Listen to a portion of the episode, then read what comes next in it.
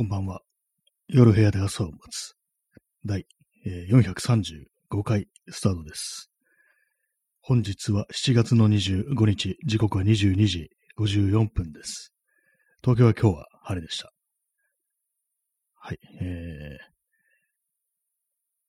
ー、2020年代とは何だったのかというタイトルなんですけども、もう早くも、早くも振り返るのかいって感じですけども、まあ、今年があの2022年ですよね。まあ、考えてみるとあの、ね、2020年代、結構そのまだね、こう2年しか経ってないですけども、なんかすごいなみたいなことを思うのですけども、まあでもこれあの2010年代でも思ったかもしれないですね。あの、2011年にこう、あれがありましたからね、大きな地震があったんで、まあ、ま、毎10年ぐらいね、そういうふうに思ってるのかもしれないですけども、人間というのはまあいつもそういうふうに思うのかもしれないですけども、まあでもな、2020年、2020年の、あれですよね、あの、1月ぐらいからこう外国でこうコロナウイルスというものがどうやらあるらしいっていうね、そういう風になったと思うんで、そこからこう、あれよあれよという間にって感じですよね。あの、なん、なんとかダイヤモンド号、クレイジーダイヤモンド号じゃなくて、それはあのジョジョですね。なんとかダイヤモンド号のあれからもうなんかこう、どんどんどんどんっていうね、感じでしたね。まあそう考えるとなんかこう、まあ2022年ですけども、変、変ですね。なんか感覚がちょっとおかしいですね。その2021年というものがなかったかのような感覚になり、まあこの辺結構、あの、東京オリンピックがなぜかこう2021年にやったのに、ななんか2020とか、わけのわからんことを言って、まあそういう感じでやったということもあり、何かこう感覚がおかしくなってるのかなと思うんですけども、結構ね、あの、あれって去年のことだったかなって思い出すと、一昨年のことだったりするんですよね。なんかどうも2020年と2021年がこうごっちゃになるっていうね、こうそういう感覚があるんですけども、皆様いかがでしでしょうか、えー座り直します。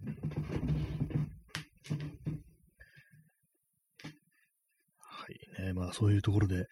まあ2000、なんか2020年になってすぐに、なんかろね、大量殺人があったような気がするんですけども、なんでしょうか？気のせいですかね？なんか、なんかの節目の時に、なんか結構大きい、その、殺人事件みたいなのが起こったような気がするんですけども、もしかしたらあれかもしれないですね。あの、2020年じゃなくて、令和に、元号が令和に変わった時かもしれないです。ちょっと今、検索しますけども、令和元年って確か2019年でしたっけ？なんか本当に、本当よくわかんなくなってますけども、あ、そうですね。令和元年っていうのは2019年ですね。そうですね。ちょっと何がなんだかね、ちょっとわからなくなってますけども、なんでしょうね。なんかこう、非常にこう、まあその、言語がね、こう、令和に変わって、で、そこでこう、今2020年代に入ってっていうね、感じですけども、なんかもうそのからなんか結構もう本当、悪いニュースしかないみたいな、そんな、こうね、感覚があるんですけども、皆様はどうでしょうか？ね。今年も、今年もなんかね、ちょっとあれですよね。かなりひどい感じですよね。ひどい感じのことしかね、起こってないですけども、まあ、昨日もね、同じようなこと言いましたけどもね、昨日も昨日でこう、なんかこう、ね、コロナがどうのこうのだけじゃなく、なんかこう戦争までね、こう来そうみたいな、そんなところもね、こうあったりしてというところなんですけども、まあこういう話をしてると、あれですよ、本当にこう、ね、こう入ってきて、すぐにこう、ね、離脱される方が多いっていうね、こと思っちゃうんですけども、あの今日の今日のね、視聴者数を見てると、なんか抜けていく人が多いと。でね、なんかこう、こういうのね、なんかあの、やっぱやってるとちょっと気になるんですけども、逆にあの自分がね、他の人の放送を聞いてるときって、なんかちょろっと聞いてやっぱ他のとこ行くっていうのを結構やっちゃうんですよね。やっぱどうしても。何かしらのこう、話題とか、とっかかりってものがこう分かりやすいとっかかりみたいなものがないと、さっとね、他のとこ行っちゃうってことは、まあ私もよくやるんで、まあそれもあってね、なかなかその、人をね、なんかこう定着させるっていうのは結構難しいななんていうふうに思いますね。本当む、ね、謎ですよね。まあ他の人でね、こう、私がもう好んで聞いてる放送っていうのは、やっぱあれですね、あの他のね、SNS とかで、あ、この人面白いな、みたいな感じで、それであの、そっから、あ、この人あの、音声コンテンツ、ポッドキャストとか、まあ、ラジオやってるんだ、ちょっと聞いてみよう、みたいな、そういう感じで、こう、来ることが多いですね。私が今、こう、よくね、聞いてる人っていうのはそんな感じで、初めからラジオトークというよりは、他のね、こう、サービスでこう知ったと。なんかこの人面白いなみたいな感じでね、こう、やってるっていうね、ところなんですけども。やっぱりあれですね、こう、まあ、ラジオトークっていうのは基本的にあの、こうライブ、ね、あれなんですけども、ライブ放送とか、あの、パソコンから聞けないんですよね。私結構なんか何でもいろいろパソコンでやるっていうね、まあ、そういうのがあるんで、スマートフォンよりも、こうね、パソコンのブラウザとかからね、こうアクセスするなんていうことを、まあ、よくやるんで、まあ、それでね、なんかこう、その、あんまりこのラジオトークのアプリのみ、ね、こう立ち上げるってことをあんまこうしないのでね、まあ、それでこう、あんまりこの、ラジオトーク一本でこうやってるという人になかなかこう、行き当たらないのかななんていうふうに思うんですけども、はい。ね、今そこまで行って何を言おうとしたのかわからなくなりましたけども、まあそんな感じでね、こう、まあ何でもね、こう、人数増えるってのはまあいいよななんていうふうにこう思ったりしているんですけど、まあ今度は増えたら増えたでね、結構大変なことがいろいろあるなんていうね、まあ、そういうのあるんですけども、結構その SNS なんかだと、こう、あれですからね、あのー、フォロワー数っていうのは、別に味方の数じゃなくて、あのー、いつでもそのね、その分の数が敵に回りうるなんていうね、まあそういうことをね、こう言ってる人がいたんですけども、まあ確かにそうだよなっていうね、ただただフォローしていたら、それが全員自分のこと分かってくれるとかね、味方をしてくれるかというと別にそんなわけでもないっていうね、まあそういうことなんでしょうけども、まあ、とはいえ、そんな私、全然こうね、ダーッとフォロワーが多い、多かったなんてことがないのでね、まあ、細々とこうやってるというね、そんな感じでございます。ね、インスタントコーヒーを飲みます。昨日、久々にあの、このラジオトークの、もう結構前のね2、2年ぐらい前のですね、の放送、自分の収録をね、ちょっと聞き直してみたんですけども、結構ね、変わってますね。なんか喋り方というか、なんというか、喋り方自体はそんな変わってないんですけども、なんか抑揚だとか、まあ、緩急だとかね、こう、速さだとか、そういうものがね、今と全然違うなっていう感じで、この本当にまあ、ね、2年ぐらい前の聞くと、まあ、声が小さい。まあ、これはあの、録音の環境が違うっていうのもあると思うんですけども、その時はなんか普通にこう、スマートフォンだけで、こう、ね、結構ちっちゃい音で撮ってたみたいなそういうのもあるんですけども、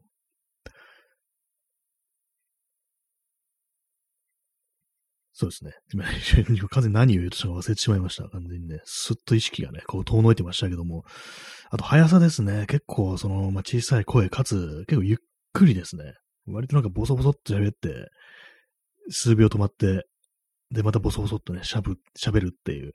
まあ、そんな感じで、割と今の放送の自分でね、こう、今の自分からするとちょっとまどろっこしいというか、もう早く次の、次のね、こう、しゃぶり、しゃぶりというかね、こう言いたいことにいかないのかなみたいなことをちょっとね、自分なんですけども喋ってんのも、なんか自分で自分に突っ込み寄れてしまうなんていう、そんな感じのことを思いますね。ただ喋ってる内容は割になんか今聞いても、なんか、あ、そっか、この頃そんなことを、こういうネタを話してたんだみたいなことをね、こう思って、まあ、それあの、なん、なんて話しちゃったかな、あれは。結構のね、収録のね、本当最初から数えて4回目ぐらいのね、4回目だったか5回目だったかの非常にこう、ね、だいぶ前のですよ、本当に。本当の初期の初期ですけども、あの本を話をしてましたね。村上春樹本が翻訳したあの、ティム・オブライエンっていう作家の、これあの、ベトナム戦争に関係するね、あの、短編小説集なんですけども、それの話をしてて、それとあと、浜田省吾、浜田省吾の曲の中に出てくるなんか風景が、ちょっとなんかその二つのね、作品が少し被って見えるなんていう、そういう話をしてて、あ、そういえばなんかお話しした覚えあるな、みたいな感じで、で、なんか結構その聞き直してみると割に、あ、なんかちょ、ちょっとね、なんか、興味深いな的なことをね、これマジ、喋ってるの自分なんですけども、まあそういうことをね、思いましたね。これ確かもこのその収録の第4回か、ね、5回だったと思うんで、もし気になるという方はもう聞いてみてください。ってね、なんか自分の、自分のね、ライブ配信で自分の収録のなんか宣伝みたいなよくわかんない感じですけども、こんだけずっと長くやってると、本当にもう聞き直すっていうことをあんまこうしなくなってくるっていうね、ありますからね。はいね、2020年代だったとは何だったのかっていうね、ことをまあ、将来に思うのかもしれないですけども、どう、どうなってるんでしょうね、本当にね、なんかこう、まあ、2000年、2012年の今ぐらいの時期、まあ、ちょうど10年前ですよね。10年前にどういうことを考えてたかなっていうふうに、たまになんかこう、ふっとね、思い出そうとしてみるんですけど、よくわからないですね。まあ、ただあの時は本当にこう、その、いろいろありましたから、2011年にはいろいろありましたから、あのね、地震だとかね、こう原発事故だとか、まあそういうのもあってなんかこう、割にそれなりに思うところとかあったと思うんですけども、ねまあ、そこから10年経ってみて、ね、何が変わったかというと、良い方向に変わったことも多分、多分あると思うんですよね。割となんか人のなんかこう、感覚というかね、こう、価値観みたいなものはある程度なんかちょっと良い方向に変わったみたいな部分もまああると思うんですけども、ね。いろいろなんかこう問題提起がされて、そこでね、なんかこう、ちょっと少しは、ね、何か変わっていく、ちょっと気配的なものもまあなくはないですけども、まあ2000、2030、2年の7月ってなるとね、何を想像しますかね。なんか本当その数字から、あれですよね。その数字からこう、なんか連想するのはちょっと SF の世界みたいな感じに、どうしてもね、こうなっちゃいますよね。10年ですからね。ちょっともう考えたくもないですけども、なんかこう、あれですね、何でもこう、いろいろこう、昔のね、今より、こう、過去のことに関連したね、物事だったとか、まあ、それこそなんか、インターネット上でね、なんかがこう、例えばなんか適当に検索してて、なんかブログだとか、ウェブサイトとかに行き着いて、そういえばなんかこの記事ってね、何年に書かれたんだろうと思ってこう見てみるとね、2006年とかだったりすると、もう結構なんかびっくりするっていうか、あれからね、その、ここれが書かれた時からそんなに時間が経ってるのかみたいなね、ことをどうしてもこう考えてしまうというね、なんかちょっと後ろ向きなね、ちょっと感じになってるかもしれないですけども、なんかこういうね、こういう感じのなんかこう振り返り方ってのはあんまこう良くないかもしれないですね。あんまりこう、今までこう、過去を振り返るのは良くないっていうね、なんか後ろ向きなのは良くないっていう風にまあ、そういうね、言葉をなんかこう、あんまりこう、ピンときてなかったんですけども、別にそんなに昔を振り返るって、そんなに悪いことかなぐらいのことは思ったんですけども、でも最近はね、なんかここ数年ぐらいであんまこう良くないのかなっていうね、やっぱりこうどうしても過去を振り返ると、その、人間何でも良くないことばっかり覚えてますからね、そっちばっかり思い出しちゃうっていうのがあったりして、まあそれでやっぱりこう、まあ、もう少し未来に目を向けていきたいところなんですけども、ねえ、なんか昔の人は、こう、ね、未来にね、こう目を向けて明るい気持ちになってたというね、なんかそういう人もいるらしいんですけども、まあ、ちょっと前にあの、話した、あの、アンドレイ・タルコフスキーっていうあの、ソ連時代のね、こう映画監督がいるんですけども、それのあの、一番最初の作品が、映画監督、映画監督した作品があの、ローラーとバイオリンという作品で、これ内容はどういうかというと、まあ、これからまあ発展していくね、まあ、ソ連という国において、こう、ローラーっていうのはね、あれなんですよ。あの、ロードローラーなんですよ。まあ、道路をね、敷設するための、まあ、重機ですよね。まあ、それに乗ってるなんか若いね、労働者、の男性ですよね。お兄さんですよね。主人公少年なんですけども、男の子なんですけども、それが、そのね、その子があの、バイオリンを習ってるんですね。で、まあ、ある時、まあちょっとふとしたきっかけで、そのね、こうローラー、ロードローラーのね、運転してるね、お兄さんと知り合って仲良くなるっていうね、まあそういう感じなんですけども、それでね、その映画の中で、その男の子がその、ロードローラーのね、運転席に乗っけてもらって、ね、こう、まあ子供ね、ああいうね、重機とかね、好きですからね、喜びますよね。まあそういう、そこに乗っけてもらって、こうね、一回り、街をね、こう一回りするっていうね、そういうシーンがあるんですよね。まあ大喜びですよね、子供なんかはね。で、そこでこう描かれるなんかこう映し出されるこう街のね風景っていうのがなんか非常になんか希望に満ちてるというか、まあこれからね、この国もどんどん発展していってね、こう、明るい未来が待ってるんだみたいなね、まあそういう感じのこう演出されてるんですけども。で、まあそのローラー、まあローラー、ロードローラーっていうね、まあそういうね、こう建設業に携わってるという人と、まあそれ、もう一人ね、男の子があの、バイオリンを習ってるっていうね、まあその、なんていうんですかね、この芸術と、その、労働というものの、なんか、なんていうかね、こう、幸せな、なんかこう、コラボレーション、コラボレーションじゃないですけども、なんかこう、あれなんですよ。そのなんかどう、ね、表現すればいいかわからないですけども、それが非常になんか調和が取れてるというね、まあそういうふうに描かれてるわけですよね。まあ、その労働と芸術っていうね、ちょっと反対側に位置しているものが、ここでは非常にこう調和が取れてるという感じで、こうそれからの希望を持って描かれてるというね、まあそういう映画なんですけども、まあ、そのような時代もあったとという、まあ、これはあのソ連の話ですけども、まあ、いろんな国にね、まあ、今、今現在そういうふうにな感じで、こう、未来というものに、こう、ね、非常にこう、期待を持って、そういう目目を向けてるなんていうね、そういう人たちもいるのかもしれないですけども、といったところで、まあ、あんまこうそうでもないのかもしれないですけども、まあ、なんかね、こう、不思議ですよね。なんか時代の話をね、すると、今という時代の話をすると、なんかこうやっぱり、こう、結構その時代なんてものは関係ないんだみたいなね、そういう言い方をして、こう、まあ、いつだってね、そんな世の中ってものは変わらないんだからね、こう、変わらずにやっていけばいいんだよみたいなそういうのありますけども、やっぱなんか私はどうしてもそう思えないというか、なんかありますよね。なんか同一語だと思うんですけども、なんか時代精神というふうに訳される言葉であの、サイトガイストとかいう、なんか言葉があるらしいんですけども、やっぱりその時代時代になんか宿る何かこうね、魂的なものというか、なんか空気というかそういうものは多分ね、まああるなぁとは思うんですけども、なんか翻ってね、なんかこう、今は何なんだろうっていうふうに考えると、なんかね、ちょっとあれですよね。ちょうど100年ぐらい前の感じ、その、対戦前みたいなね、なんかその辺のなんか暗い時代みたいなことをね、ちょっと想像、想像というかね、なん今そのぐらいにいるんじゃないかみたいなね、ことを考えてしまい、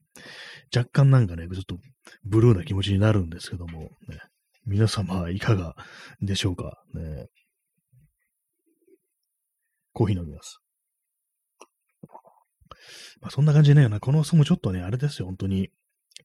新規臭い話が非常に多いというね、ことでね、なんかこう、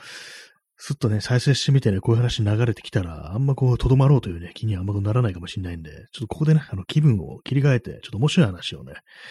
しようかと思います。めっちゃくちゃ笑える、うん、爆笑ね、放爆笑放送なんかよくわかんないですけども。そうなんですけども。まあ別にその面白い話ないんですけども。ね、今ここまで行ったら何か出てくるかなというふうに思って、こう、そのギリギリまでね、こう、そういうふうに、ね、その体でね、言ってみたんですけど、別に思いつきませんでした。はい。私はですね、あのー、YouTube とかでね、あの、懐かしい CM、昔の CM をね、こう、よくね、こう、見るんですけども、ああいうものでね、こう、元気な時代みたいなものに触れて、で、なんか元気な時代っていうのはあれなんですよ。適当なんですよね。なんか基本的に。おそらく、おそらくっていうか、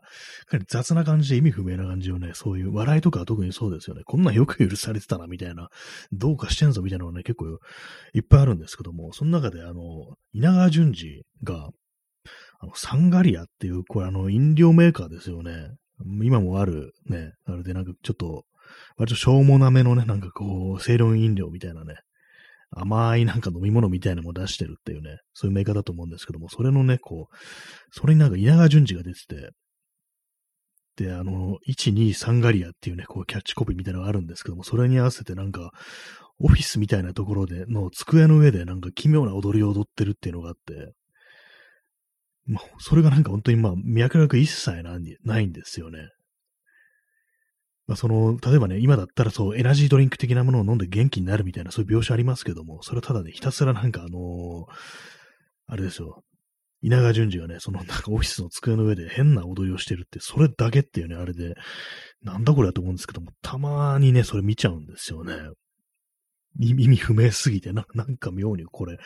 受けるな、みたいなね、こと思うんですけども、まあ、そういう感じでね、ちょっと元気なくなったら、まあ、このね、クソみたいな、バカ、クソみたいなさしてですね、ほんと、バカバカしいね、そういう映像みたいなのを見るっていうのはね、結構ありなんじゃないかなっていうふうにね、私はね、思いますね。えー、P さん、えー、エアロックからアスホーが爆笑。あ、これあれですね、あの、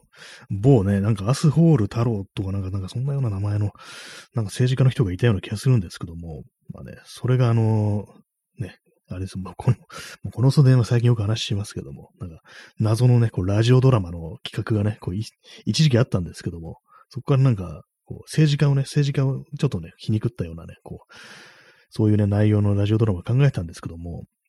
2週ね、それをなんか言い出して2週間ぐらいしたら大変な事件が起き起きたということでね、まあ、永遠にペンディングされているという状態なんですけども、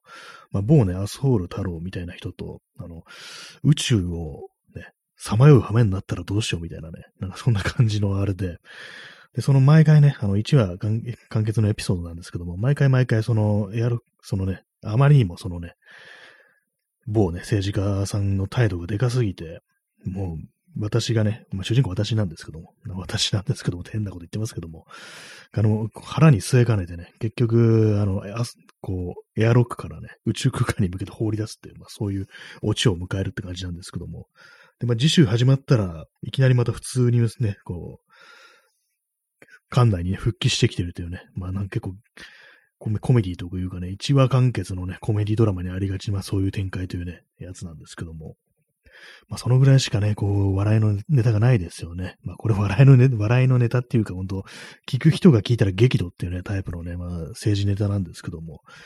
ねまあなんかこう難しいもんですね。いざやろうと思ったらなんか大事件が起きるっていうね、なんというタイミングだと思いましたけどもね、本当にね。はい、ね。まあ、バカバカしい、それバカバカしい映像っていうと、まあ、結構ね、あのー、最近だと、その、あれですよね。私、あのー、インスタのリールとかでこう見るんですけども、なんか人がね、こうバカなね、チャレンジをして、失敗してなんか痛い目見てるみたいな、そういうやつですね。まあ、よくね、あるのは、なんかこう、外国のですね、外国の人が多いんですけども、部屋の中でバク転しようとして、こう、それがね、見事にあの、天井のファンに、あの、ね、回転した時の足がぶち当たって、バコーンって感じでぶっ壊れて、で、本人もね、こう、地面にこう、叩きつけられて、っていうね、まあ、そういうオチを迎える、まあ、ちょっとあの、人がなんかしくじって、痛い、痛い思いをしてるみたいのを、たまになんかちょっと見るんですけども、まあ、たまたまなんかね、こう、そのインスタのリールで流れてきて、なんか受けるなと思ってて、なんかこう、いろいろ見てたら、なんか結構定期的にそういう動画が流れてきてしまい、今私のインスタのリールが、あれなんですね、その手のね、その、ちょっと事故ってる動画と、あとなんか動物と、あとなんか、あの、アジア圏のね、なんかネタ動画みたいなね、感じになっちゃってますね。あのー、ね、多分 TikTok とか、その、まあ、リールとかでよく流れてくるタイプだと思うんですけども、多分ね、これ中国だと思うんですけども、結構ね、なんかあっちの方の動画、動画のなんかセンスって、割になんか意味不明、意味不明っていうか、まあ、こっちのね、感覚がおかしいのかもしれないですけども、な、なんだこれはみたいなやつが結構あったりして、で、その一つになんかあるのが、まあ、これあの、まあ、中国だけじゃないですけども、割となんかこう、ね、中東、中東とかね、なんか、その辺でもあるんですけども、あの、エスカレーターみたいなところにあの、カップルがね、こう、スーッとなんか登ってって、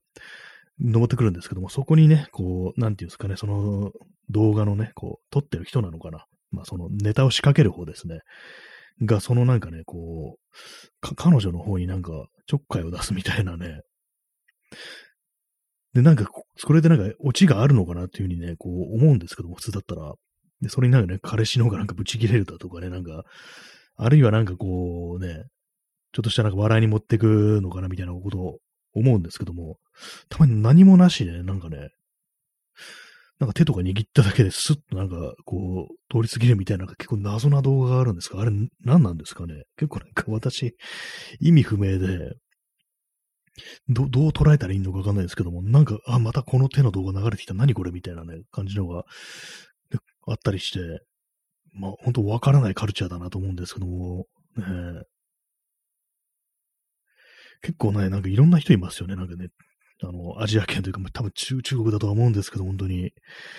なんかこう、田舎のおじさんがなんかいろんなもの作ってる動画とか、ちょっと前もあれ話題になってたんですけども、あの、ツイッター動画で、もう最後まで何が起きるかわからない動画って感じで、動画っていうね、タイトルで、なんかあの、その中国のね、田舎の方で、まあ、中年男性が、なんかあの中華鍋で注射器をね、似てるっていうね、もう完全になんかなんか悪夢なのか、なんか幻覚なのかなぐらいの、ね、感じですよね、導入部から。で、それをなんか、茹でたと思ったら、あの、それをなんか包丁で、こう、スパーンってその針の部分を切り飛ばして、でね、あの、シリンジっていうんですかね、その部分だけにするっていうね。で、今度あの、サボテンを切ってきて、で、サボテンをにのトゲを取って、で、なんかあの、洗濯物干し、ね、あの、洗濯物干しに、ね、干すっていうね、もう完全になんか何が起こってるのか全然わかんない動画で、まあこれまあ最後、ネタバレすると最後なんか最終的に口紅ができるんですよ、これ。ね、ほんとわけわかんないんですけど、なんかいろんなものを組み合わせて、最初のなんか注射器が結局その口紅のね、なんかあの容器になったみたいな、そういうオチなんですけども、これどういう、どういうね、何を思ってこの動画作ろうと思ったのかなっていう風にね、こう考えて、なんかちょっと笑えるけどなんか、ちょっと思考回路みたいなもの気になるっていうか、なんか人間というものは分かり合うことができるんだろうみたいなね、そういうところまでちょっと考えたりしちゃうんですけども、まあ、そのぐらいなんか人とね、人のなんか感覚というか、なんか作り出すものっていうね、こっちのなんか本当に想像、もう完膚なきまでに裏切ってくるみたいなね、そういうのを見ると本当、なんか世界って広いなみたいなことをね、まあ本当よくあるね、感想ですけども思っちゃいますね。なんか本当に、こう私もね、全然外国とかね、ほとんど、その行きたいというね、全然旅行とかをするタイプの人間ではないんでね、こう、ね、何なんだろうという思うんですけども、ああいうのを外国にしょっちゅう訪ねる人は、ああいうものもなんか結構ね、なんかその感覚わかるみたいな感じになるんですかね。センス的なものをこう、理解するんですかね。えー、お兄さん、えー、その動画見ました。注射器の時点でちょっと恐怖ありましたが、まさかの口紅でしたね。あ、み、ご覧だったんですね。そうですよね。本当なんか恐怖、ちょっと怖いんですよね。なんかあの注射器に似てるっていう時点で。え、何が起きるのみたいな感じで。ね、あと、中華鍋で似てるから、あのなんか注射器が溶けちゃうんじゃないかなみたいな、ね、ことを思いましたからね。それって、ね、なんか、最初私あの、煮沸してるんじゃなくて、あの、揚げてるのかなと思って、なんかもう、それなんか、揚げたりしたらもう割れて飛び散って大変なことにならないっていうような感じで、ちょっとね、恐怖あったんですけども、なんかどうどうやらあの樹脂製のね、なんかプラスチック製みたいなやつだったのかなっていう感じで、で、それをどうやら水らしいと、お湯らしいということで、で、まあ最初にあれはなんかまあ煮沸して消毒してるんだっていうね、まあどうもそういうことらしいんですけども、ね、まさかのね、口紅でね、なんかそのおじさんがなんかもう、確か満面の笑みでね、こう自分の唇になんかはみ出しつつね、なんか口紅塗って微笑むっていうね、なんか異様な動画ですよね、考えるとね。なんか、そのなんかね、その人多分他にもいろいろシリーズあってね、なんか前もなんか見たと思うんですけども、同じような感じで、最終的にまさかそうなるかみたいなね、そういうネタなんですけども、なんかすごい、あれですよね。なんかピタゴラスイッチがなんか異様な方向に進化したみたいなね、なんかそういうことをね、思っちゃいますね、あれはね。一体何なんでしょうか。ね私、TikTok とか全然利用してないんですけども、たまになんかやった方がね、こういいと思う、いいいのかな、たまに思ったりしますね。なんかそういう感じで、なんかちょっと自分のなんか感覚みたいなところに、ちょっとくさびを打ってくれるんじゃないかな、みたいな、ちょっと常識ってものなんかね、こう、ななんか、ね、裏切ってくれるんじゃないかみたいな、自分の感覚みたいなものをちょっと変えてくれるんじゃないかみたいなことをね、ちょっとね、思っちゃいますよね。えー、お兄さん、えー、注射器で口紅を作るのに煮沸するという理性を合わせます謎。あそうですよね。それなんですよね。注射器で口紅を作るってもう非常になんかあまりにもこう、ワイルドすぎるというね、もう諸行なのに、煮沸はするんだっていう、あれですよね。その理性がなんかものすごい、なんかその隔たりみたいのがすごくって、なんかこう、ね、ものすごい勢いでなんか置いてかれてるような気がするって、これが今、これからのなんか人類の姿なんじゃないかみたいな、自分は旧人類なんじゃないかみたいな、なんかそういう感覚みたいなものをね、覚えるってところで、ちょっとあのその、本当にあの恐怖に近いんですよね。あれ何なんですかね。ものすごいですよね、本当にね。な、なんで思いつくんだろうってね、まず思いますね。あれなんか本当のあの、現物とかね、前にして、これで何かやってくださいみたいなこと言われても、絶対にあんなね、こう流れにはならないと思うんでね、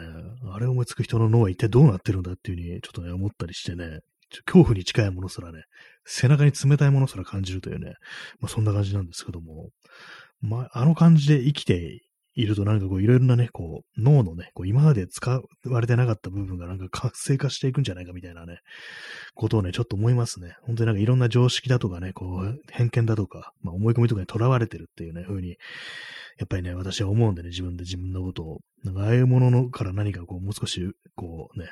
刺激を受けた方がいいんじゃないかなみたいなことを思ったりするというね、まあそんな感じですね。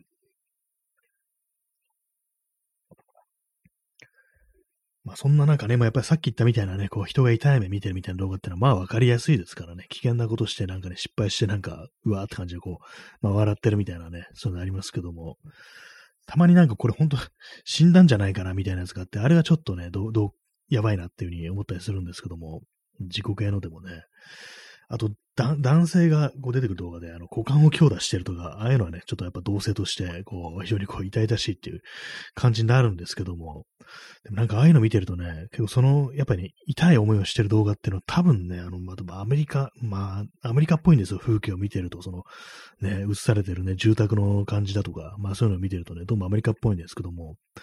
やっぱりなんかちょっと恐怖を感じる遺伝子みたいなものがなんか違うのかなみたいなね、恐怖心みたいなのもやっぱ感じにくいのかなみたいなことをね、ちょっと思っちゃったり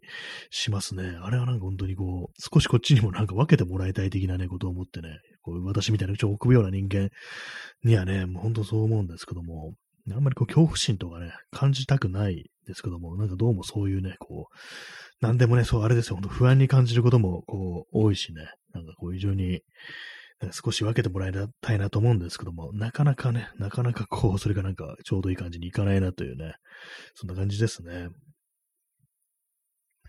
えー、23時25分ですね。4月25日かというところでね、なんかもうあれですよね、8月がもうすぐにね、そこまで来ているという感じなんですけども、なんかもう夏が長い気がしますね。なんかずっと夏やってるような気がするんですけども、まあ、6月ね、6月のほんと終わりぐらいからもう、これはやばい的なね、感じでしたけども、えー、変ですよね、変ですよね、今年はね、本当にね。コーヒー飲みます。まあ今日はね、今日も、まあ、暑い日でしたけども、ね、こう、なんかインスタとか見てたら、まあ今日はちょっとやばいからみんな気をつけた方がいいぞ的なね、こう、注意喚起みたいなことをしてるね、こう、方がいて、ね、確かにって思いましたね。はい。ね、何か言おうとしたんですけれども、まあ今日は暑かったと。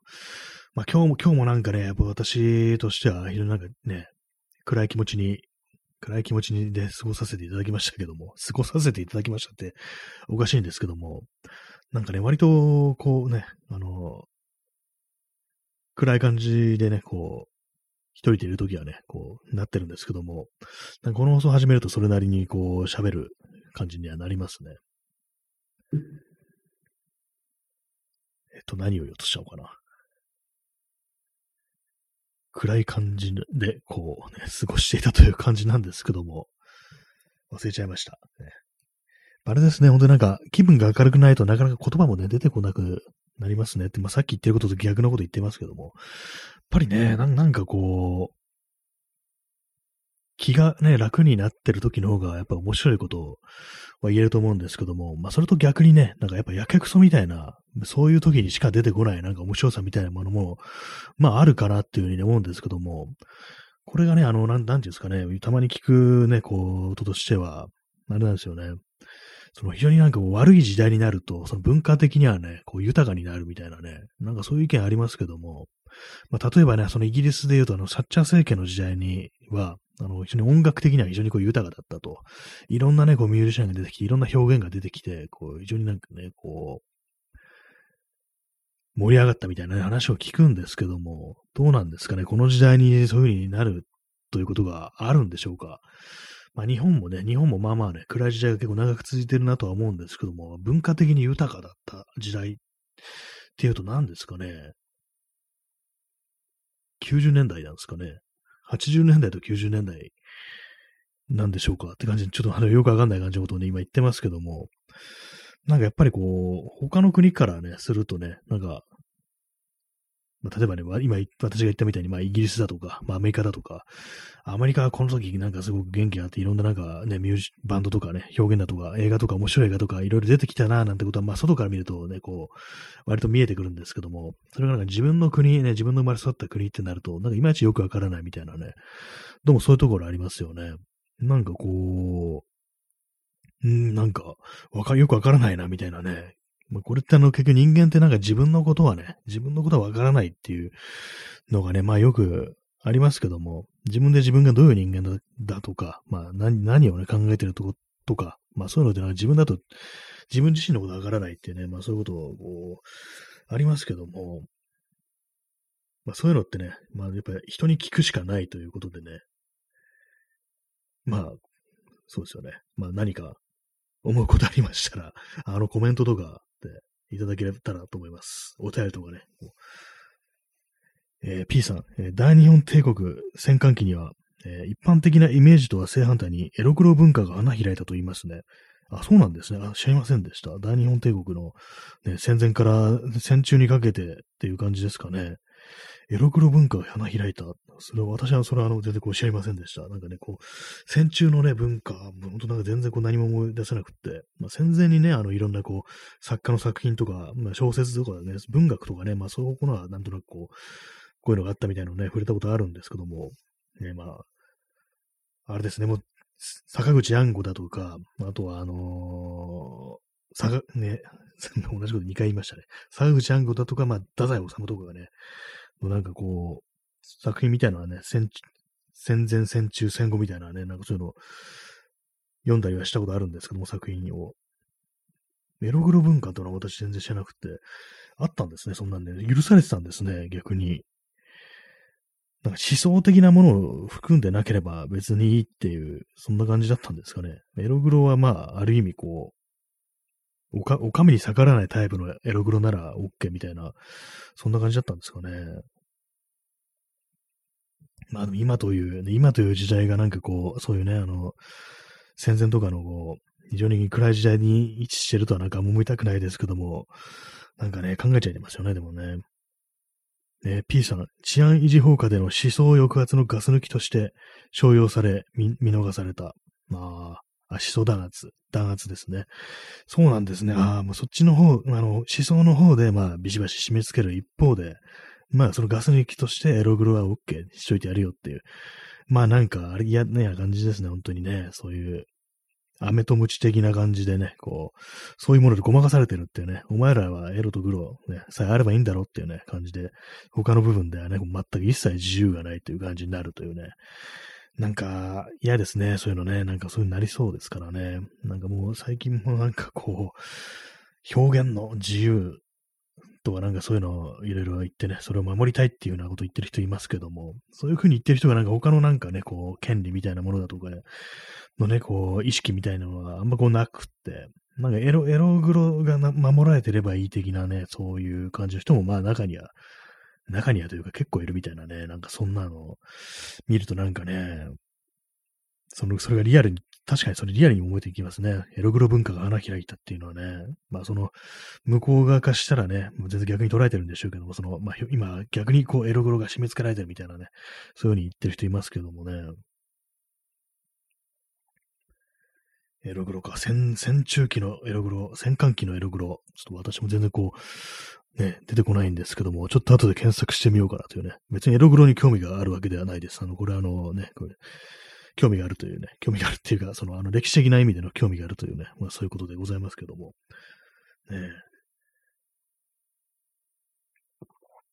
結構あの、戦中だとか、あの、戦後ね、の、あれ結構面白かったりしますね。なんかめちゃくちゃやってる。意外となんかめちゃくちゃやってるとか。ね、あのー、そのさっきのね、坂口安吾の、なんか結構短いね、なんかエッセイみたいなのがあったりするんですけども、なんか結構勝手なことしてるなみたいな感じなんですけども、その一方でね、あのー、イブセマスジっていうね、まあこれも有名なね、こう作家ですけども、イブセマスジ、あのー、兵隊にね、あの、捉えた、兵隊ってもあの、本当に銃を持って戦うんじゃなくて、なんかあの、なんていうんですかね、あの、まあ、年、結構年いってたから、なんなんかね、こう、いろいろやらされると、作業的なことやらされるっていうね、そんな感じだと思うんですけども、それで、ちょっと作品名忘れちゃったんですけども、その、ね、イブセマスジの、本当自分のね、子供ぐらいのね、ぐらいのね、若いね、軍人から、本当になんかね、こう、ビシバシやられるのが本当に納得、納得いかなくて、もう、いっそ死んでやろうかなんていうふうに思ったこともあるっていうふうにね、なんかそういうこと言ってる、書いてるね、なんかエッセイみたいのがあって、ああ、確かにこれリアルだなっていうね。イブ・フセマスジって、まあ、当時からし当時もすでにも結構名のある作家だったんじゃないかなと思うんですけども、まあそういうね、こう、人物でもね、こう自分の息子ぐらいの年のね、こう、ね、兵士からね、なんかこう、そういうこと殴られたりしたんじゃないかなっていうね、感じでね、めちゃくちゃなんか軍隊、ね、的な感じでも叩き伸ばされたみたいなことらしく、ね、それで本当、いっそ死んでやろうからぐらいのことをね、思わせるっていうね、本当嫌ですね、本当にね。そんな時代がまあ来てほしくはないですけども、ね、イブセマスジですらっていうね。まあ私別に特にそんなに、イブセマスジ、そんなには読んでないんですけども、でもあの黒い雨とかが有名ですね。それは読みましたね、私はね。あとあれですね、三章魚ですね。三章魚が、三章魚が一番有名ですね。それも読みましたけども。まあそんなね、まあ作家でもね、本当にこう、まあ平等、平等っていうのはなんかおかしいですけども、ね、やられるもんだなっていうね。まあでもそれもあれですよね。狼に尻尾振る人間は、こうね、富裕層とかね、助かってたんだろうなって思うと、胸くそ悪いですね。イブス・マスジはそれをしなかったと、まあ、反体制的な作家だったのかなっていうね、感じですね。今私、あの、特に詳しくないんで、ね、今かなりめちゃくちゃ適当な感じで喋ってますけども、まあ、後で、後で検索しますね。はい。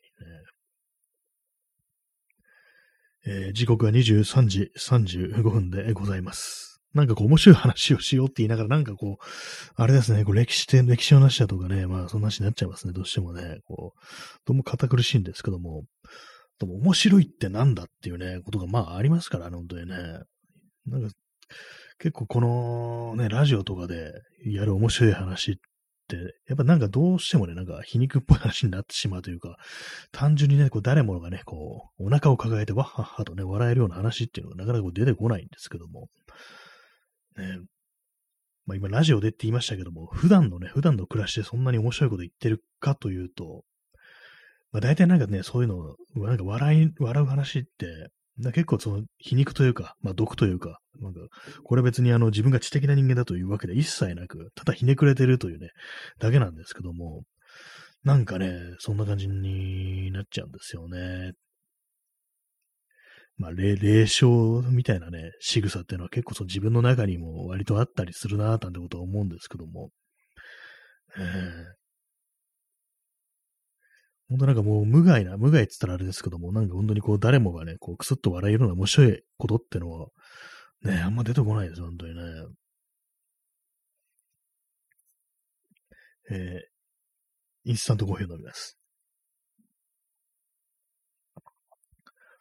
まあ、そんな感じでね、こう、あれですよ、本当に。ね、どうしてもそういう暗い話になって、暗い話になりがちな一方で、かといってね、そこまでシリアスな話を掘り下げているかというと、まあそういうわけでもないのでね、それはね、もう今日は離脱者も多いよって感じなんですけども、でもね、なんかあれですよね、あの、こういうふうにあの、ね、この放送はあんまり人がいないだとか、まあそういうちょっと自虐っぽいね、こと言うのってね、うん、間違いなく良くないと思いますね。こういうの聞いて愉快な気持ちになる人いないですからね。だから本当なんかこう、ね、明日から、ね、明日からとか今から、今から本当にもう面白い話か、ね、笑える話しかこう、しませんというね、まあそんな話でございますけども、ね。ってところでまあね、あのコロナの話なんですけども、なんかやっぱめちゃくちゃね、こう増えてきてて、私の周りでもね、それなりになんかこう、いますね。出てきましたね。もう、ね結構その、前回のね、まあ、オミクロンの感染爆発多分、これはあの、今年のね、なんだろう、これはあの、1月ぐらいだったんですかね、結構増え始めたの。そっからなんか少し、ね、ちょっと減り、傾向かみたいな感じから、またね、ぐわっとなんかここも来てね、まあ、増えてるって感じなんですけども、あれ、今何を言おうとしたのかな。まあそうですね、その前のね、前のなんか、こう感染が増えてきた時よりも、やっぱあの、ちょっとね、自分もやばいんじゃないか的なね、こう感じっていうのがこう強くなってきました。ちょっと怖くなってきました。要は、言われ、ね、こう、要はそういうことです。私もかかるんではないかみたいなね、ちょっとリアリティを持ってね、こう、感じるようになってきて、嫌ですね、なんかね、本当にね。なんか死ななかったとしても、40度の熱がね、普通に嫌ですからね、って、まあ前も話しましたけども、ねえ、40度出るなんてインフルエンザぐらいだっていうね、話をしたんですけども、普通にもきついですからね。私、40度出たことっていうのは、まあ、測った、ね、あの、数字では確認してないんですけども、前にあの、あれですね、あの、インフルエンザになった時に、多分そんくらい言ってたと思います。もうこれ確実に40度いってんだろうな、みたいな感じで、こう、うんうんなった時があったんですけども、もう結構前ですけども、で、まあ、その時あのね、あのー、測らず、ね、体温計で測らずにね、まあ、病院行って薬もらって、そしたらなんかこう熱下がったみたいな感じで、まあ、結局、あの、一番やばかった時に何度ぐらいまで行ったってことをね、ちょっと確認できてないんですけども、あれはまあ確実にまあ40度行ってたよなというふうにね、思いましたね、その時はね。だからまあ、あれがまあ再び訪れるかと、ね思うとね、まあまあ嫌ですね、本当にね。ちょっと勘弁してくれよという感じですけども。ね、で、さらにあれですからね、本当にこう、後遺症みたいなものが残る可能性もあるっていうね。で、まあ、一回かかってもまたかかるっていうね、鬼ですよね。なんか本当にね、ダブルで来られたりしたらね、本当にすごい嫌だなと思うんですけども、どうもそれがあり得るというね、ことらしく、えー、かかりたくないです、本当に。かかりたくないですって言いながら、もう2年半ぐらい経ってるんですけど、どう思いますか本当に。こう、2年半、2年半これやってるってね、ちょっとどうかしてると思います、本当にね。2年、本当嫌ですね、なんかね。なんかこの2年半が、2年半前に進めてないみたいな、なんかどうもそんな感じに思えるっていうか、まあ、実際前に進んでないんですけども、なんか本当になんかよく夢の中、夢でありますよね。何、何かから逃げて必死に走ってるんだけど、体が思うように動かないみたいな、そういう夢とかよく見たりしませんか？皆様は。私はそんな見ないんですけども、でもなんかよくあるって言いますよね。見ないんかいって話ですけども。まあそのよくあるその怖い夢というかね、悪夢、うなされる夢とね、こう定型としてね、まあそういう夢が、そういう内容のね、ものがあるなんて話を聞きますけども、そんな感じですよね。この2年半がこう、追いすがる悪夢を振り払うようにね、こう、前に前に行ってるんだけど、ふっとね、後ろを振り返るとね、こう、思いっきりもう、そのね、コロナの顔が近づいてきてるみたいな、そんな感じになりますよね、本当にね。嫌ですね、本当にね。怖い、怖いっていうね。桑原、桑原という、まあそういう話ですよ、本当にね。桑原、桑原ってあの、こういう口に出して言ったのね、いつ以来だって感じですけども、いつ以来っていうか、普通そんな言葉口に出しませんよって感じですけどもね。桑原、桑原って不思議な言葉ですよね。誰だよ、桑原ってって感じですけども。ねで、まあ今適当なこと言いながら何か話そうとし思ってて、こう、それを今 思い出そうとしてるんですけど、思い出せないです。あ、そうですね。夢の話ですね。夢、怖い夢の話。まあ面白い話じゃないですけども、私ね、あの、よく、最近見ないんですけども、結構このね、この3、4年見てないんですけども、前まで結構定期的に見てた夢があって、その車を運転してるんですね。車運転してて、で、前方にあの、人だかりみたいのがあるんですけども、それがあの結構なんか幅の狭いね、ほんと生活道路みたいなところで、まあ、そこをまあ車運転してて、で、まあ、その前方に結構人だ、人だかりというか、普通にね、歩いてる人がいるんですけども、まあ、あもう人、結構人通り多いから減速するかって感じで、ブレーキ踏むんですけども、効かないんですよ。で、そのままなんか突っ込んでいくみたいなね、そういうね、夢を定期的に見てたんですよね、一時期までね。もう数年見てないんですけども、で、なんかね、結構そういう、その手の夢で検、ね、キーワードで検索すると、結構ね、同じ夢を見てる人がいることらしく、何を意味してるんですかね、あれね、なんか。割となんか夢の話とかね、敬遠されがちですけど、面白くないっつって。でもなんかそんな感じあの類型的というか、なんか多くの人がなんかね、見るっていうタイプの夢っていうのもなんか気になりますよね。なんか人間のなんか意識はなんか、ね、無意識で繋がってる的な、ね、そういうなんかこうありますけども、ちょっとオカルトというかね、なんかその手のね、こう、スピっぽい話ですけども、なんかああいう夢を見るとね、ちょっと思っちゃいますね。なんか面白い夢なんか本当に最近ね、見てないですね。全然見てないですね。最近見てる今の中で覚えてる中で一番比較的ね、比較的っていうか一番マシだったのは、あのー、普通にリアルのね、友人と、こう、街を歩いてるっていうね、それいつもと同じじゃんっていうね、全くいつもと同じね、内容の夢を見たんですよ。まあ私あの、ね、友人となんかこう、ブラーっと街を歩くっていうね、ブラーっとっていうか、ひたすらなんか歩き続けるみたいなね、まあそれはあの、通称徒歩会と呼んでるんですけども、徒歩です。歩くっていうね。で、会、ね、会うと書いてね。それを徒歩会って呼んでるんですけども、そういうことまあ結構ね、定期的にやってるんですけども、そこでやるまんまなんかこう、ね、同じ夢を見たってことあるんですけども、まあ最近見た夢ではね、それが一番マシでしたね。一番まあ楽しい夢というか、ね、そんな感じでしたけれども、なんかね、ほんとそれ以外だと、ちょっとね、うっすら悪夢っぽいね、夢しか見てないと思うんですよ。まあね、夢ってまあまあ、だいたい忘れちゃいますけども、なんとなくね、こう、起きた瞬間の、こう、なんかザーザーする感じとか、なんかこう、溝落ちがなになんか、こう、重くなるようなね、そういう独特な感じになりますよね、なんか。まあ、強烈ななんかね、こう、不安みたいなものとかに取り憑かれるみたいなね、そういうのがあったりして、まあ、人によってはなんかこう、あれですよ、あの、目が覚めるとなんかこう死にた、死にたいという気持ちがあるみたいな、なんかそんなことをね、こう言ってる人がいて、別にまあその人普段、ね、暗いこと言っってる人でもなないのに、なんかそう夢になると、寝起きになるとなんかそういうふうにすごく落ち込むみたいなことを書いてる人がいて、なんか最近ね、最近なんか結構割にそんな感じをね、こう寝寝起きをね、こう、寝起きなような気がしてますね。まあ、死にたいまでは強くないですけども、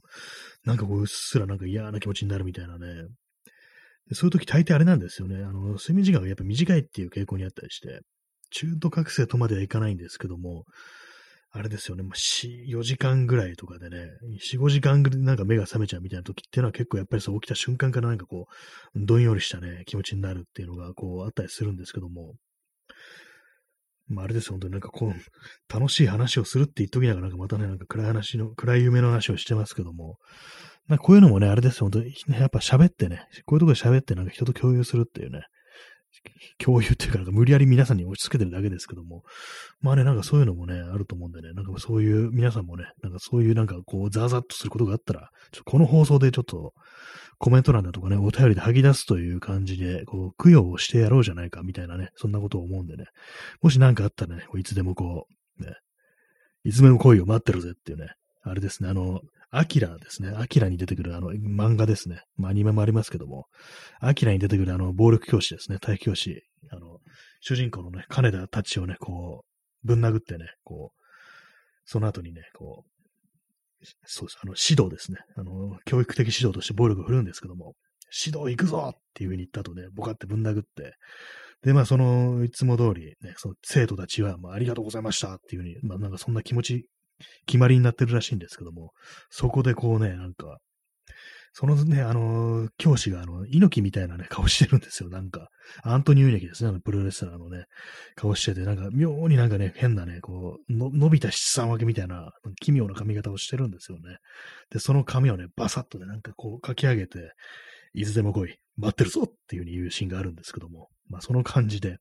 今何が言いたいのかよくわかんなくなりましたけども、まあなんかね、こう皆さんももやもや、もやもやするとかね、こうザーザーするとか、まあそういうのありましたら、この嘘にいつでも行ってこいっていうね、待ってるぞっていうね、まあそんな感じなんですけども、いつでもお前らの兄貴だと思って、ね、いつでも頼ってこいよっていうね、まあそんな感じの放送でもないですけども、ね、なんかあれですよね、昔のね、昔のなんか深夜放送のラジオっていうのは、そういうなんか兄貴乗りみたいなのがね、結構あったらしいんですよね。ディスクジョッキー、ディスクジョッキーがなんかこう、結構そのあの、聞くね、リスナーのなんか年齢層でも非常に若く、若いというか、なんか中高生とかね、なんかほんとなんか、そっかまあ、ティーンですよね。ティーンのね、なんかこう、子たちに向けてるというね、そういうことがなんか結構あったらしいんですけども、まあそんな中でね、その、それこそ悩み相談みたいなの乗ったりするみたいなね、そのノリがね、結構あったらしいんですよね。だからまあそれをね、こう今の時代に復活させようじゃないかみたいなね、ことをね、こう思って、まあ急になんかね、いつでも声待ってるぞなんていうふうに言ってみたんですけども、まあ元ネタあのボール教師っていうね、アキラのボール教師なんですけどもね。はい。ね今、ふっと思い出したんですけども、これ今もやってるのかな？なんかわかんないですけども、あの、震災ね、あの、311、2011年のね、あの、東日本大震災の後あたりに、ななんかね、あのー、そのラジオの多分ね、DJ ディスクジョッキーのなんか、レモンさんっていう人がいて、なんだその名前って感じですけども、なんか結構その、ね、ディスクジョッキーというか、そのラジオのね、パーソナリティとしてはなんか有名な人らしいんですけども、その人の放送で、そのね、放送の中ね、キャッチコピーというか、なんというかね、こう、決め台詞というか、なんかそういうものが、あの、We are 親戚っていうね、ものだったらしいんですよね。なんか当時ね、私のなんかこう、そのタイムラインとかにね、ちょっとネタみたいな感じで We are 親戚みたいなね、そういうなんかな、そういうね、言葉が流れてきたことあったんですけども、ね、まあ親戚、もう親戚だと思って、もうみんなね、そこ親戚のね、おじさんとか、まあ兄貴みたいなね、お兄さんみたいな感じで、いつでもこう、俺の放送にね、こう、お便りとかね、まあそういう電話とかかけてこういう的なノリだと思うんですけども、なんかどうもそのレモンさんという人はね、その手のノリを、ね、その2010年代にもね、まあ継続してらしたというね、方でね、まあ今も多分別にやってんのかなと思うんですけども、ね、ちょっと後で検索してみます。ね。いや、今にしよう。今やりましょう。ねレモンさん、レモンさんって何って感じですけども、私もね、こう、あれですよ。タイムラインではね、ちょっとネタ的な感じに出てきましたけども、あ、出てきました。あの、レモンさんはね、ニックネームがレモンさんで、名前はあの、山本修というね、ラジオパーソナリティというね、ことらしいんですけども、えー、58歳ですね、今ね。でも年齢別にどうでもいいんですけども、やっぱりなんかね、こう、ちょっと今、や、今番組やってるのかな現在は今ね、あの、やってないみたいですね、ラジオ番組は。でも結構まあ、その、あ全国子供電話相談室っていうのをね、結構長くやってらっしゃる方みたいですね。2008年から2015年までっていう、それそれをね、なんか TBS でこう、やってたみたいなんですけども、もしかしたらそこがなのかもしれないですね、元ネタ、その We Are 親戚っていうのはね。割になんかこう、あとあれですね、あの、テレビ番組のバリバラの進行役ということで、あ、じゃあもう全然こう現役のね、現役の方で、まあ、有名な人らしいですけども、まあ、この人はなんかそういう感じのノリを、こう、結構ね、長く続けてらっしゃる方みたいです。ね、なるほどって感じですね。あと、昔のラジオってあれですよね。あのー、電話がありましたよね。今あるんですかね、電話ってね。なんか、たまになんかこう YouTube とかで昔のラジオ音源とか聞いてみると、その、リスナーが電話をかけるっていうね、そういうのも0年代ぐらいまではあったみたいならしいんですけども、2010年代はどうなんだかわかんないですけども、なんか電話というね、カルチャーがあったんですけども、冷静に考えるとあれですね、あの、このね、ラジオトークとかであのコラボっつってなんかこう、他の人とももう参加してこう喋るなんてありますけども、あれなんかね、まあこれはラジオトークによっては両方とも発信する側という間違いありますけども、ちょっとあの、電話ですよね。あの、昔のラジオ番組における電話みたいな感じですよね。そう考えるとちょっと面白いなっていう、ね、こと思いますね。まあ、この人はそういう、そういうのやったことないですけどもね、他の人となんか、ね、こう、ね、コラボっていうんですかね、そういうものやったことないですけども、まあ、あれ電話、昔のラジオにおける電話って考えるとね、まあまあ面白かったしますね。そんなにはね、こう、結構ね、このアプリだとかね、こうスマートフォンだとか、まあそういうものでこう配信するということでね、全然違うなんか性質持ってるのかなというふうに思ったんですけども、意外に共通するとこはあるのかななんていうふうにね、こう、思いました。ねっっぱりあの、あれですよね、こう、なんかちょっと面白いとか、話をしようとか思った時は、そういう感じで、こう、昔のラジオみたいなね、ものをもっといろいろ聞いてみたりするのがいいかもしれないですね。私最近そのね、昔のラジオってものあんま聞かな、聞いてないんで、ディグってないんで、ちょっとね、これはあの、まあ、あの、YouTube と上がってるのはちょっと著作権とかね、まあそういうのも微妙な、そういうあれもあるかもしれないですけども、なんかこう、ちょっと参考、なんか参考にね、こう、昔のラジオ放送とかいろいろ聞いてみようかなというふうに思いました。今現在ね、やってるポッドキャストとか、もこのラジオトークとかこうね、こう追っかけるので結構大変な感じなんでね、と追いついていくのは大変ですけども、いろんな人、いろんなね、こう、好きなね、こう放送がありますからね、たまには過去にも目を向けていかないといけないっていうね、いけないわけではないですけども、なんか結構面白いものが見つかるんじゃないかなというね、感じのことを思いましたというね、そんな感じのお話です。私も0年代はね、結構なんかラジオとかね、聞いてたりしたんですけども、まあ、2010年代もね、まあ、そこそこなんかまあ、聞いてなくはなかったんですけど、やっぱあの、惰性みたいなね、どうも感じになってしまってて、ね、長く続いてる番組をなんかたまに聞くみたいな感じになったんですけども、ね、ここに来てなんかね、やっぱりもう少しその昔のそのラジオ放送みたいなものに学ぶことが多いんじゃないかみたいなね、ちょっとなんかあの、そういう兄貴乗りみたいなものってやってみたら面白いかもしれないですね。楽しいかもしれないですね。全然器じゃないですけどもね、そんなね、We や親戚って柄かよって感じですよね、本当にね。もう絶対それないっていうね。親戚の子供とかもね、そんな合わないですからね、正直ね。別にね。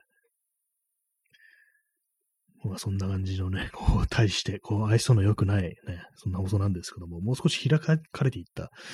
感じにもししたいし、もう少し面白いことをね、言わねばというように思いますということをなんかもう2年半ぐらい前から言ってるような気がするんですけども、本当なんかね、こう、同じこと何度も言ってすいませんっていう、私は壊れたレコードなんですっていうふうに絶叫するしかないですね。この放送の名前も壊れたレコードにしようっていう感じですけどもね。えー、P さん、自分も2010年代途中で伊集院のラジオを聞くのをやめました。私も全く同じですね、本当にね。なんかたまには聞くんですけどもね、なんかこう、そういう時間にね、月曜深夜に起きてたりすると、ちょっと聞いてみるかみたいな感じでね、聞いてたりしたんですけど、やっぱりなんかこう、うん、って感じで。でもたまにでもあの、2011年の震災直後の放送はたまになんかこう聞き直したりすることありますね。私録音してあるんですよ、その時だけ。ね、まあちょっと気になるという方いたら、あの、多分 YouTube で上がってると思うんでね、聞いてみてくださいっていうね、よくないのかもしれないですけど、こういうのもね。はい。まあ、そんな感じで本日もご清聴ありがとうございました。えー、それでは皆様、さようなら。おやすみなさい。